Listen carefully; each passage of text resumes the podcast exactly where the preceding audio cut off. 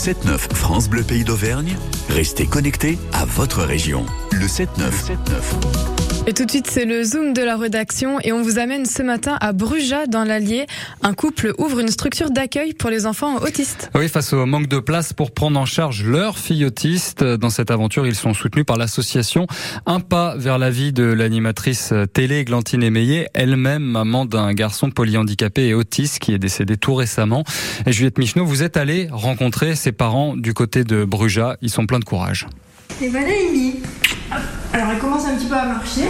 On a aménagé sa chambre voilà, avec des modules de psychomotricité pour faire de la kiné aussi euh, à la maison. Comment ça s'organise la vie de Amy? C'est des rendez-vous euh, tous les jours. Kiné, psychomotricité, orthophoniste, orthoptiste, hein, voilà. Et puis quatre demi-journées par semaine, elle est à l'école. Donc ici à l'école à Bruges À l'école de Bruges, oui. Elle a une AESH et ça se passe très très bien. C'est vrai, c'est chouette l'école? Ouais. En plus c'est son anniversaire aujourd'hui. C'est vrai? 6 ans aujourd'hui. Waouh, joyeux anniversaire Un anniversaire qui était là synonyme de nouvelles difficultés pour Sonia, sa maman. On se retrouve sans prise en charge euh, éducative et rééducative pour Amy euh, à la rentrée 2023. Parce qu'à 6 ans, Amy ne peut plus aller dans le centre pluridisciplinaire qui l'accueille à Vichy. Et pour la structure censée prendre le relais, il y a une liste d'attente. Il était hors de question pour nous que Amy reste assis sur le canapé sans aucun soutien.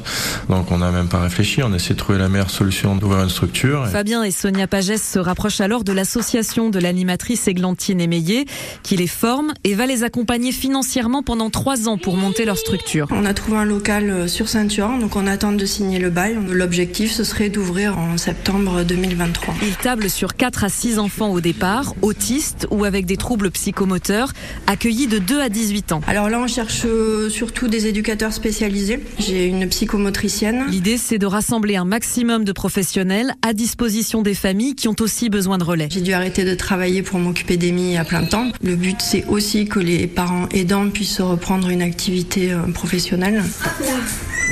On n'a pas d'autre choix. Voilà, parce que même dans libéral, les listes d'attente euh, sont longues. En orthophonie, c'est deux ans d'attente. Et moi, Amy, elle a absolument besoin d'une prise en charge orthophonique. On se doit de le faire pour elle, on se doit de le faire pour tous les autres enfants. Aujourd'hui, ce que nous, on vit sur le bassin, le grand bassin vichysois, on va dire, parce qu'on peut aller jusqu'à Moulins ou même on pourrait aller jusqu'à Clermont. Hein. On s'aperçoit qu'on est loin d'être les seuls à le, à le vivre. Depuis qu'on a commencé de communiquer sur les réseaux sociaux, le nombre de messages de familles en détresse qu'on reçoit, euh, ça se compte par dizaines les familles qui sont sur le bord de la route comme nous. Des familles auxquelles ils vont aussi fournir un accompagnement administratif pour affronter la complexité des dossiers à fournir pour obtenir des aides. Le reportage de Juliette Michneau et pour des infos, vous pouvez contacter l'association de Sonia et Fabien Pagès, un pas pour mille pas. Merci pour euh, le zoom de la rédaction et on continue euh, sur France Bleu Pays d'Auvergne avec un guidon dans la tête dans un instant.